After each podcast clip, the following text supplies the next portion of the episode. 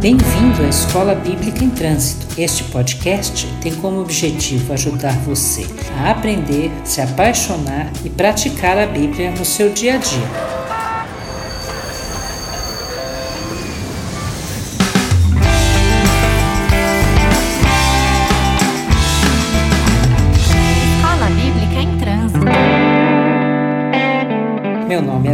E nessa série estaremos dando juntos os primeiros passos para conhecer a Bíblia. Na conversa de hoje, vamos ver como foi a última semana de Jesus antes da sua morte e ressurreição. E depois vamos comparar alguns textos do Velho Testamento com estes fatos.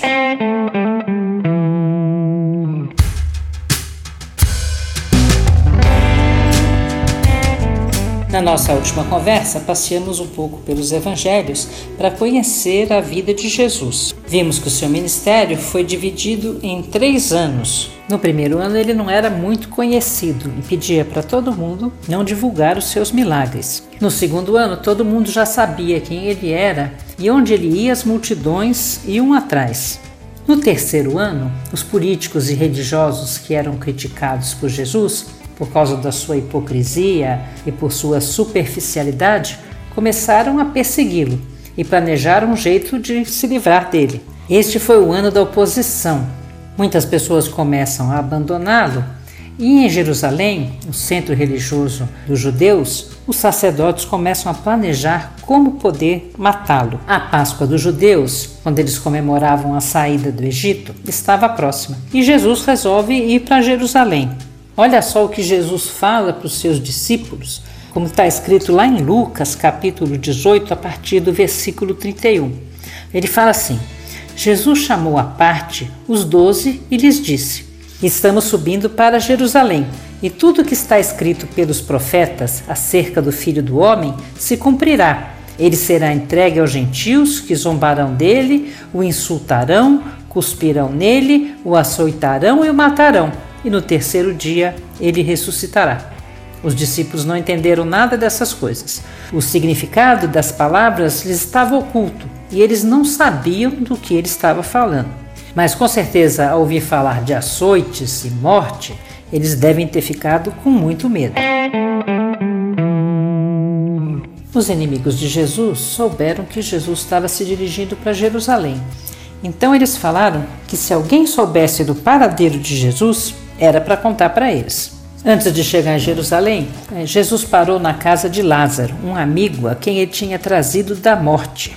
E quando os vizinhos de Lázaro souberam que Jesus estava por lá, eles contaram para todo mundo e uma grande multidão foi atrás de Jesus. No dia seguinte, Jesus foi para Jerusalém para começar a festa da Páscoa. E as pessoas souberam que ele estava chegando, porque a multidão vinha atrás dele, e começaram a gritar: Hosana, bendito que vem em nome do Senhor.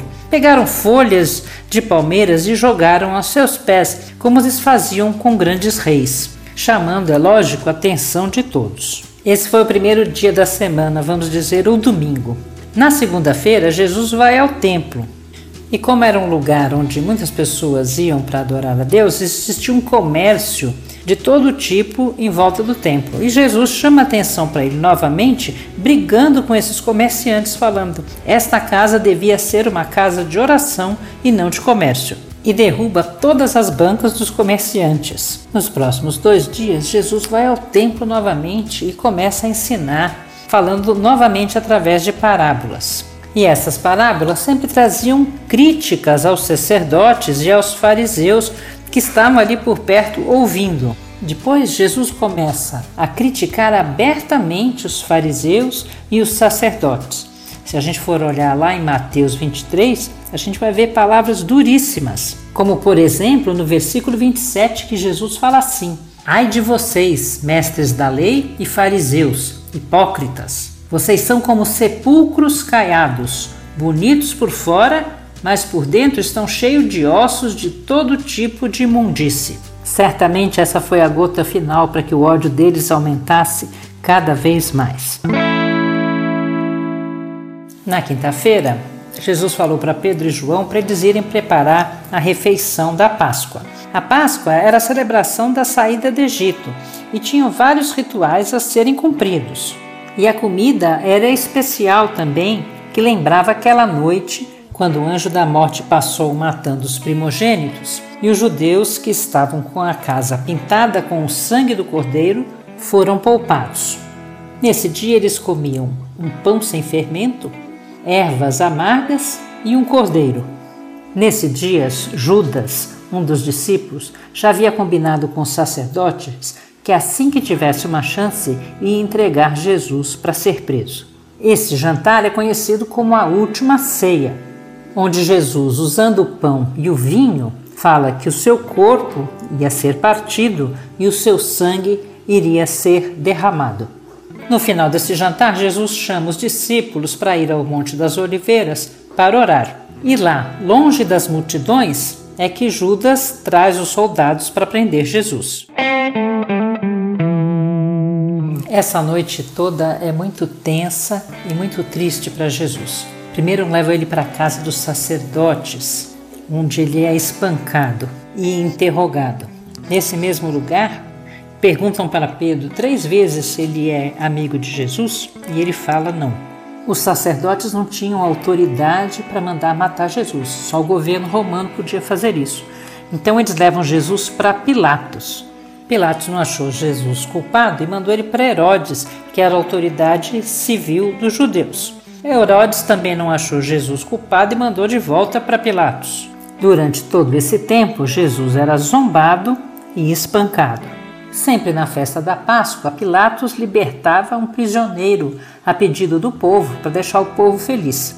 Então ele pergunta para o povo se ele quer que liberte Jesus ou um outro prisioneiro chamado Barrabás. O povo, influenciado pelos sacerdotes, pede que Pilatos liberte Barrabás e que mate Jesus, crucificando. E Pilatos aceita essa proposta.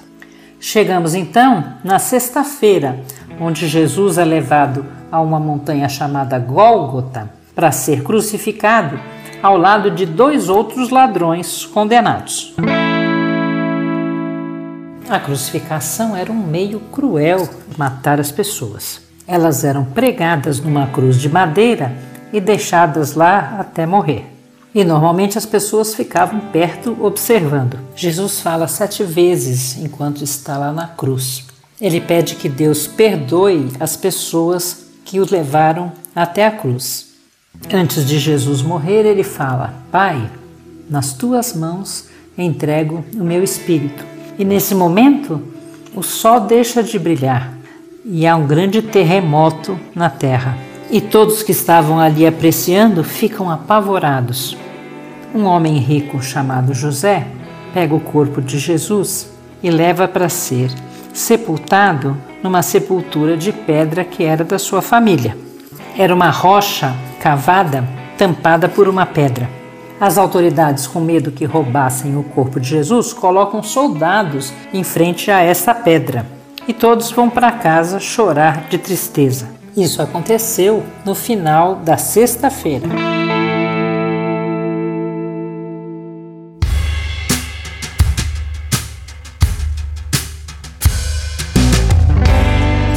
Os judeus não podiam fazer nada na sexta-feira à tarde até o final do sábado à tarde. Era o sabá, dia do descanso.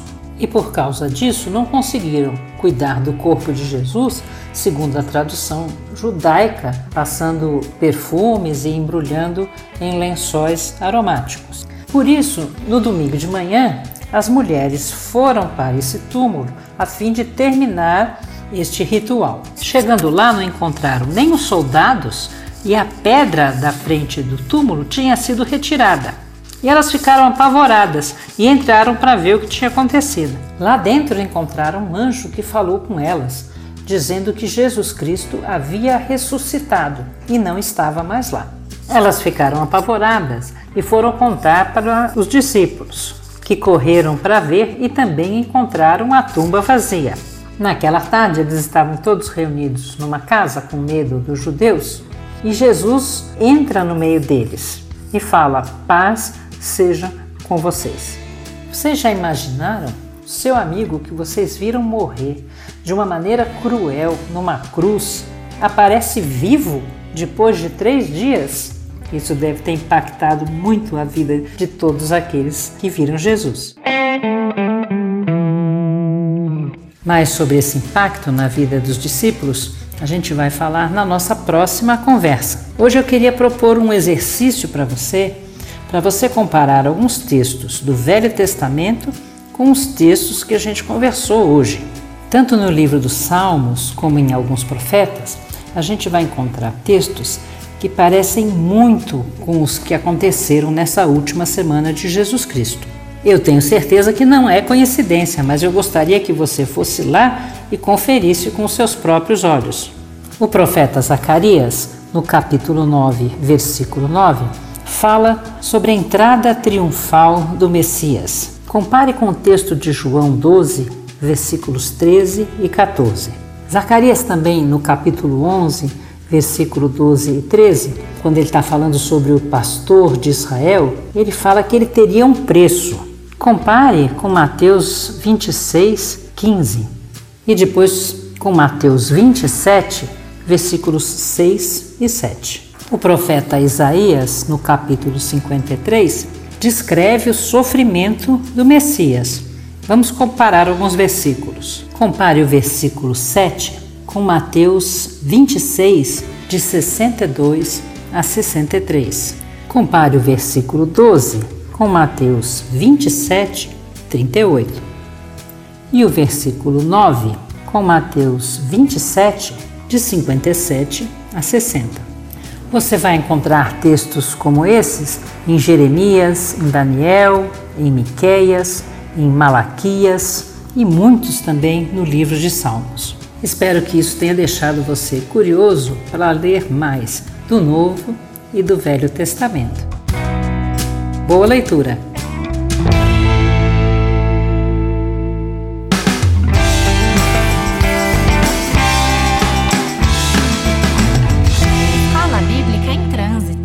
Oi, tudo bem com você? Aqui quem está falando é o pastor Marcos Botelho e você acabou de ouvir mais um episódio da Escola Bíblica em Trânsito. Temos um local para você tirar suas dúvidas, dar sugestões e baixar outras séries completas do EBT. Anota aí www.comunidadedavila.org.br/ebt. Nos vemos em outro episódio ou aos domingos na Comunidade da Vila.